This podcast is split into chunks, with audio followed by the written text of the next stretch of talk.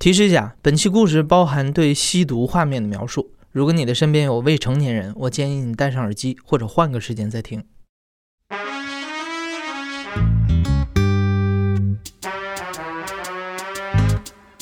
你好，欢迎收听故事 FM，我是艾哲，一个收集故事的人。在这里，我们用你的声音讲述你的故事。每周一、三、五，咱们不见不散。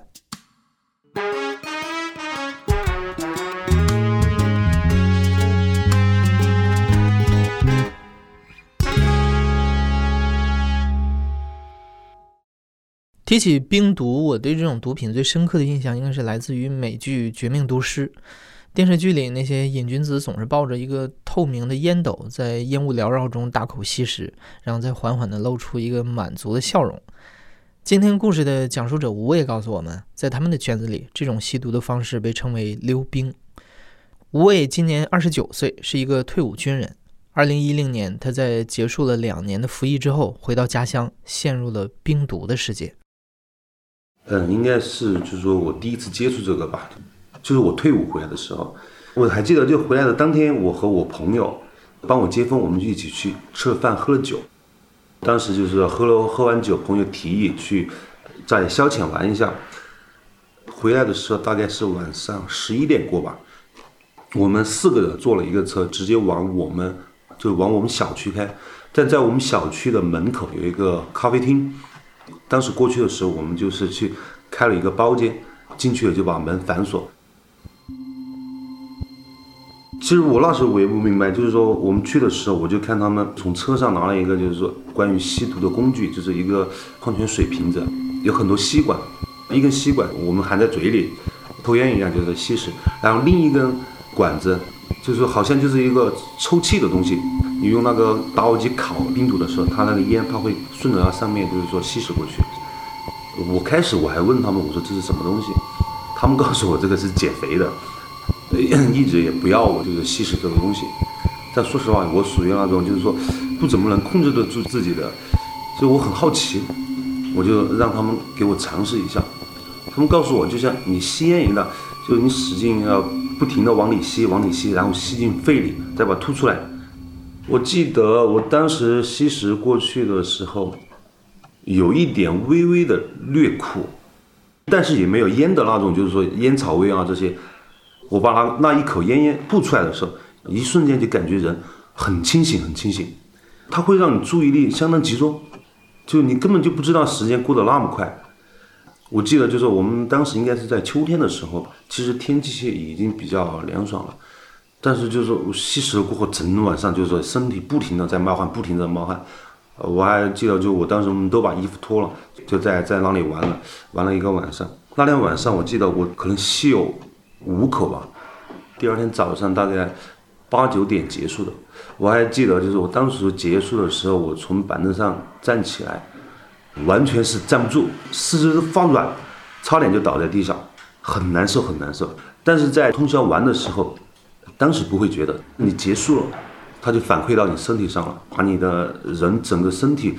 完全就像被吸干了一样，就很难受，很难受。从那一次回去的话，我大概三天晚上没睡着。实际上，它就是一种甲基苯丙胺，它就是一种兴奋剂，最主要的作用就是说让你能。兴奋不睡觉，我觉得他的状态至少能持续个两三天。嗯，可能接下来有一个星期嘛，就是说我也没有朋友联系了，也没有再次想起这个事情。但是因为你知道我退伍回来了，朋友始终也这几个朋友，我们可能又约在一起吃饭也好，玩也好，可能就是说吃完饭完了过后，然后又把这个东西拿出来了，然后我又再次接触这个东西，控制不住自己，我觉得。一个月一次也不影响什么，而且它这个东西，它其实和就是我们常规认识的毒品海洛因，它其实有很大的差距。海洛因的话，它能控制人的身体，比如说只要我吸食一次两次，我上瘾了，我今天只要不碰这个东西，我浑身很难受，就是说身体方面它是就完全控制不了的。但是这个就是说最主要就是心瘾，所以说当时我一直抱的想法就是说我绝对不绝对不会对这个东西上瘾。但是后面，呃，实际情况肯定就不是那样的。百分之九十九的瘾君子在刚刚接触毒品的时候，都以为自己不会上瘾，尤其是冰毒。在江湖传闻中，这种毒品不容易上瘾，对身体也没有什么危害，很多人信以为真，就这么在朋友的怂恿下吸了第一口。吴畏也是这么想当然的，在吸毒的头几年，他平均每个月会吸一次冰毒，自以为控制得很好。可是随着时间的推移，他用的剂量逐渐增大，到了后来就发展到了几乎每天一次。但是从一五年开始的话，我就每天我会情不自禁的，我就要给朋友打电话，叫他出来，我们一起吸食冰毒。不吸食这个东西，啊，我就觉得一天都很无精打采，没精神。就是说吸食了这个东西，我那一天才能把能量充满一样，就好比是这种状态。比如说白天我约不到朋友啊，这些他们都没时间。到晚上我可能都还不甘心，我都想今天可能没有没有吃过这个东西，我都都还想方设法的，就比如说晚上悄悄从家里面出来撒个谎，比如说哎我朋友哪里喝醉了，我去接他，就想方设法的我要逃出来，哪怕就是吸食一口，我都要满足一下这个心理需要的。在之前我也没有找到一个人能买到东西，但后面我也就通过他们认识了卖这个东西的人。嗯，一般我们都是通过微信联系，用语都还是比较隐蔽的。比如说，我要现在找他买一个两百块钱的东西，我不会给他说，呃，你在哪里？我要买两百块钱的冰毒，我就直接很简单明了，就直接给他转账一个两百，发一个地点我在哪里，他就直接会给我送来。他是以一克一克的卖的，一克的话就是说是在五百块钱一克，相当于有多少？我给你形容一下。比如说我们那种瓶装的口香糖，可能有三分之二那么多，五百块钱。嗯，一个人的吸食的话，一个小时就没了。你知道男人嘛，都喜欢抽烟，有些男的就是起来第一件事情，哎，抽一根烟或者什么。但是那段时间我的状态就是说，我起床的第一件事情，可能就是吸食冰毒，三五口，好，完了，我就该起床就洗漱就洗漱，要到中午的时候，哎，再吸食一点。给你讲也比较搞笑的事情吧，我记得就是有一次，就是说我大概就是晚上吧，就是和我朋友就吃了这个的时候，我玩贪吃蛇玩了一个晚上，因为他这个东西其实也是因人而异。比如说像我和我平时比较爱玩的那几个，我们的状态就是说，吸食完这个东西过后，我们就赌博。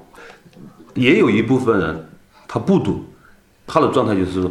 家里打扫卫生。嗯，用手在地砖上擦擦，每个比如冰箱啊、洗衣机啊这些擦得干干净净的，他能打扫一个晚上。还有就是有有呃，比如我朋友他一洗湿上，他就洗衣服洗一个晚上，就一件洗衣服他洗一个晚上，但他就是控制不住自己，他就是让你不能闲下来，因为你睡不着。就好比比如说我今天我我我可以把我的一个遥控器、什么收音机全部拆散，然后再一个人把它斗斗斗斗斗上去，能让我重复一个晚上我都可以。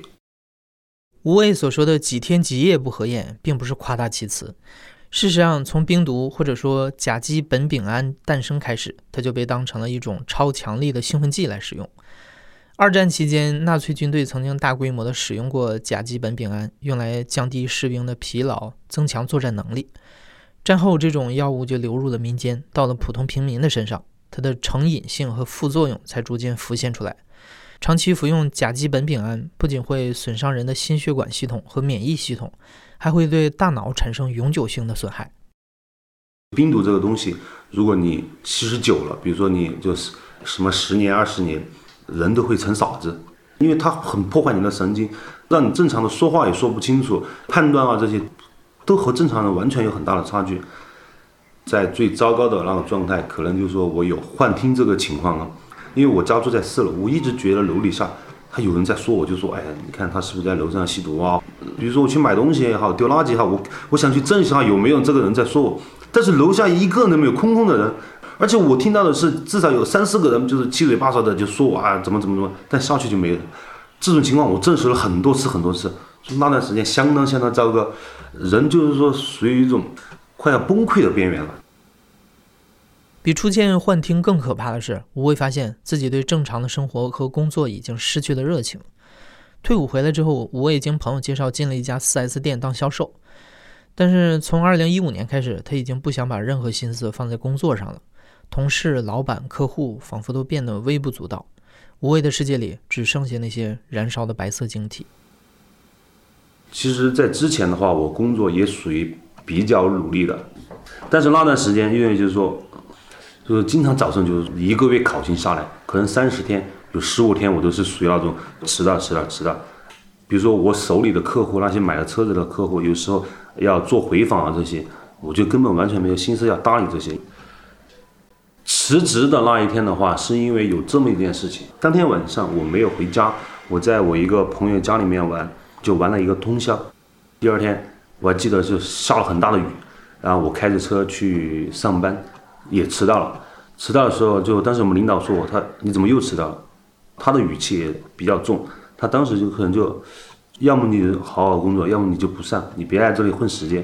当时就也很冲动嘛，我就说那不上就不上。当时我记得我都还没有走到我们办公室的大门口，我就挑头我就开着车子我就回去了。当时觉得没什么，当时觉得可能就一赌气。但是当天晚上的时候，就是领导就在工作群里就好比宣布，他说，呃，我因为什么什么原因离职了。当时我也打过一个电话给我们领导，就是我希望你能不能再给我一次机会。我，他说，今天是一个导火索。他说你自己回想一下，你这一段时间就是近几个月的时间，你是一种什么状态？他说你，干脆还是就是回去就好好调节一下。丢掉工作之后，吴伟没敢把这个消息告诉妻子。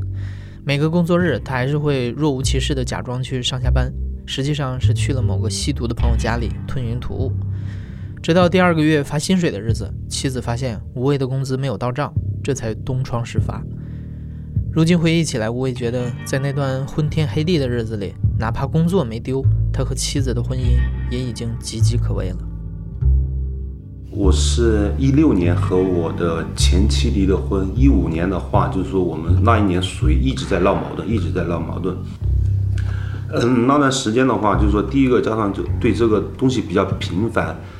他也比较怀疑我。他好比他把他的假都故意调来和我一天，就是他想和我们两个我们单独在一起去哪里啊这些，但是我都要把他支开，就是说我有我有事，不能和你一起。可能之前一次两次，哎，他能够相信我，但是后面就是说，基本上每一次他都问我，你到底要哪里去，怎么怎么。就他感觉好像我把他疏远了以后，在干什么其他的事情了，他都有这样怀疑过。那段时间我在手机上打麻将，因为你知道，我一吸食这个东西，一天两天我都很能保持那种很亢奋的状态，那种亢奋的状态，我就一直在手机上打麻将，打麻将，打麻将，任何事情都不管。最多两个月的话，我就把信用卡上面的就能套出来的套完了，能就说消费的全部消费完了，七八万块钱。都是我就是用来赌博这个麻将把它花掉了，嗯，然后我记得有一天晚上，他睡了睡了，我一个人在沙发上悄悄的就是玩手机麻将，我能支配的钱全都用完了，我趁他睡着悄悄的把手机解开，我记得在支付宝里面转了五千块钱出来，然后那五千块钱我最多没有超过十分钟我就把它输完了。所以说第二天早上，他起来的起床的时候，他看见了他账单，发了很大的脾气。他就觉得我哎，你能在手机上就这么不现实、虚拟的东西上面，你都能输一个一万多块钱，他就觉得我可能就是说那段时间着迷了。其实他都还不知道，就是说，因为我是在白天的时候和朋友在哪里哪里吸食了这冰毒，才造成我晚上就是说就没日没夜的玩这个赌博游戏。其实真正的就是说，你说吸食冰毒，他真的花不了多少钱。但是你如果加上赌博的话，我今年算过一个总账，就是在沾上这个东西，再加上赌博的话，前前后后大概差不多四十万吧。包括就是幺六年我和他离了婚，嗯，我们离婚的时候女儿是跟着他妈妈的。这么大，我连我女儿的尿布我都没换过，我都不知道怎么给她换尿不湿。说实话，就是她喝奶，就对奶粉的比例我都不知道。我觉得很正常的家庭回来都是要逗一逗女儿啊、孩子啊这些。但是我那段时间，我一回来，我就是坐在沙发上拿着手机在玩。比如说女儿过来找我，哎，叫爸爸抱啊这些，我可能很敷衍，哎，爸爸抱一下，然后没抱两分钟，我又把她给她妈或者给她婆婆了。包括现在，我是一个一周或者两周，我是接一次我女儿。这些都是通过我和她婆婆联系，我没有和我前妻联系。喝醉了的话就控制不住，比如说我会给她打个电话，说说说什么。但是哎呀，她也觉得她可能对我太失望，因为这几这几年确实把她折磨的太不太不像样。到离婚那天，她的信用卡就是差不多十万块钱，就是全部就是说把它花完了的，也是她自己慢慢慢慢还的。我和我前妻的话，就暂且叫她小姚吧。就我和小姚的话，大概我们在十二岁认识的。我读初中，我们在一个学校，小嘛，就是不懂事，谈恋爱嘛。就初中毕业了，然后升高中，然后他去了另外一个市读高中，我留在我们本地。那段时间我们就断了联系。高二的时候，然后，然后我就跟着准备送我去当兵。我也不知道头天晚上就是小姚他是怎么知道我要去当兵的这个消息。他头天晚上过来找过我，他问我是不是要去当兵了，这怎么怎么，但是没有谈其他的。很意外的是，就第二天早上，因为第二天早上是五六点钟吧，就很早，我们就要去就是当地的武装部报道，他就来了，他提了很多东西，包括就是洗漱用品啊，一些吃的零食啊，他就叫我，他说你去吧，就好比说。呃，有什么事情给他打电话，但是我们那时候都还没说是，都好，比如说都没说，哎，你去当吧，我等你啊这些，因为我们那时候就算算是朋友嘛。我是幺零年退伍回来，退伍回来有一天就是说，在就是说我们那里走路，我去，反正我也不知道我在干什么。当时就小姚他开了一个车，他就从我旁边经过，他就在那看我，原来真的是，当时然后我们就把这双方的电话留上了。晚上他就给我发了个消息，就好比说，好比我们还没机会，就是说，呃，在在一起啊这些，我我也比较喜欢他，就是说，当时然后我们就一起又和好了。他个子也不是很高，但大概一米六吧，就是属于那种很娇小可爱的那种。他很黏我，谈恋爱的时候，比如说我要出去去哪里，他绝对他就会跟着我。比如我要出去吃饭啊这些，他就要跟着我在一起。啊，有时候我就觉得很烦，哎呀，我去哪里你都跟着我，就一点自己的私人空间都没有。那时候我觉得我一个最大的愿望就是说，你能不能出去一个两三天？你把这两三天的时间给我啊，我想怎么玩就怎么玩。现在随便多想怎么玩都玩都可以了。所以其实我和他认识的时间加上的话，差不多有至少十五年吧。其实我也很后悔，说实话很后悔，就是说。我们走到今天这一步，某一瞬间，你生你你你少了这么一个人，而且你知道这个人，你们可能就是根本不可能在一起了，很很很难受，很难受，很痛苦。说实话。离婚之后，吴伟迎来了期盼已久的独居生活，他终于不用再偷偷摸摸的吸毒了，也不用再浪费时间出门工作，他的生活只剩下两件事儿，一件是吸毒，一件是赌博。呃，因为你知道，其实，在幺五年过后，我就没有工作了，没有收入来源，隔三差五去我爸或者我妈那里，给一个几千块钱，晚上回去我就把它输光了。但输光了，你又不敢问我妈要。接下来一个月，我可能就在家里待一个月，我就不出门。但是我这一个月我也会吸食这个东西，但是来源是什么？朋友，就是我们这个圈子啊，就之前就吸食冰毒的这个圈子，其实每个人他都属于很狼狈、很狼狈的状态。可能我们四五个人今天坐在一起，身上连一百块钱都摸不出来。真的，我们想要这个东西，不管去骗也好，或者就是说各种借口去借也好，他就是能把这个钱借过来，凑齐这个毒资一样。我的家那那段时间就成了一个聚集地，每天有不同的人，不管白天晚上，可能凌晨三四点、四五点都不断有人到我的家里来，然后又出去。没有这个东西，就是说很难受，很难受。因为我一个家一个人在家里很无聊，我不知道干什么，必须要有这个东西，我我才能把这个时时间消磨掉，就是这样的。其实这些年间，吴畏的父母已经隐约察觉到了他的吸毒行为，但是他们从来没有对儿子正面挑明这件事情，只是旁敲侧击地提醒他：“你毕竟老大不小了，也是当父亲的人了，不该再干什么出格的事情。”直到今年三月的一天，吴畏的父母才正式确认了儿子是真的在吸毒，而告知他们的人是警察。那天我也是在我朋友在我的朋友一个家里玩，他那一直属于也是属于一个根据地吧，每天都有人在那里。呃，我我之前我提前给他打电话，我说，哎，你在在家没？他在家。呃，你去哪里哪里去拿三百块钱的冰毒？我说我待会儿过来。然后十点过的时候，我就过去找他了，然后我们就在那里开始玩。最多有十分钟，我记得我最多我吸了三口还是几口。然后楼楼楼下我就听到一个面包车就拉拉门的声音，就很急促的，他就在那楼底下刹住车。我叫我说我说你去窗户那里看一下是什么，结果他把窗户一拉开，就是你知道警车上面不是那个警灯，它一直在闪闪闪，我就知道了可能就出事了。然后紧跟着就是说听到很急促的上楼声，很多个人，他就一直在敲门敲门敲门。然后我记得当时把门打开，四五个穿着警服的就是警察就过来，一过来的时候就叫我们抱头蹲下，就蹲在那个墙角。嗯，因为桌上的东西，说实话，我们当时都来不及把它收完了，把吸毒的那个饮料瓶吧，把它就藏在哪个角落里。但是上面比如说锡箔纸啊，或者就是装冰毒的那些小口袋啊，它都在那里。当时反正就是审讯了我们大概有两个小时吧。当时那屋子里面是四个人，反正一个一个的审讯，审讯完了，然后就叫我们戴上手铐。出门的时候要叫我们手铐指上，就是用手指你的门牌号，然后给你照一个相，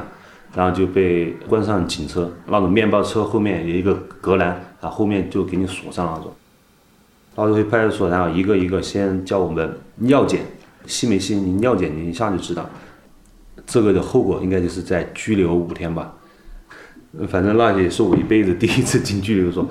然后就我说的就和我们电视里看的一样。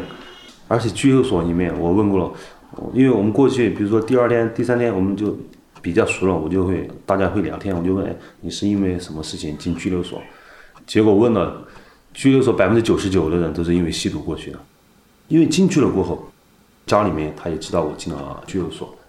什么原因进了拘留所，包括就是周围的邻居啊这些，大家都知道了。第五天我回家的时候，说实话。好，真的好比就像一个小丑一样，就是大家因为因为吸毒这件事情本来就是我觉得很丑陋，很很是一个笑话的。就那次就是进了拘留所，就是给能给你一个很深的体会，你是在触犯法律这个东西。因为就是说，如果吸毒的话，如果就是第一次抓到你，嗯，他是拘留你五天，第二次是七天，然后如果在你被抓到第三次的话。他就是送到强制戒毒所是两年，再被抓就三年，他以此类推。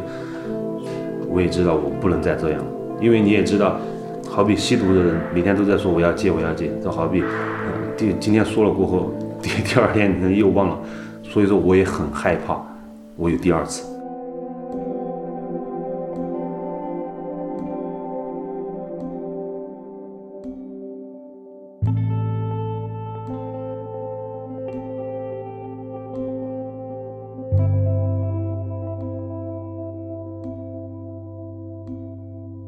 离开拘留所这半年，吴畏开始尝试和朋友一起合伙做生意。他想找回自己被浪费的人生，同时也非常恐惧会遭到法律的进一步惩罚。自从2008年禁毒法颁布以来，全中国已经有一百三十多万人接受了强制隔离戒毒。一般来说，他们会在戒毒所中接受为期两年的治疗和训练。两年期满之后，如果无法达到要求，隔离期限还有可能再延长一年。而离开戒毒所之后，他们还需要再接受为期三年的社区康复。像我们投稿的时候，我也说，直到被捕拘留以后，我才恍然发现自己一直是在触碰法律的底线。希望能以我的经历告诫所有人：毒品是万万不能触碰和好奇的。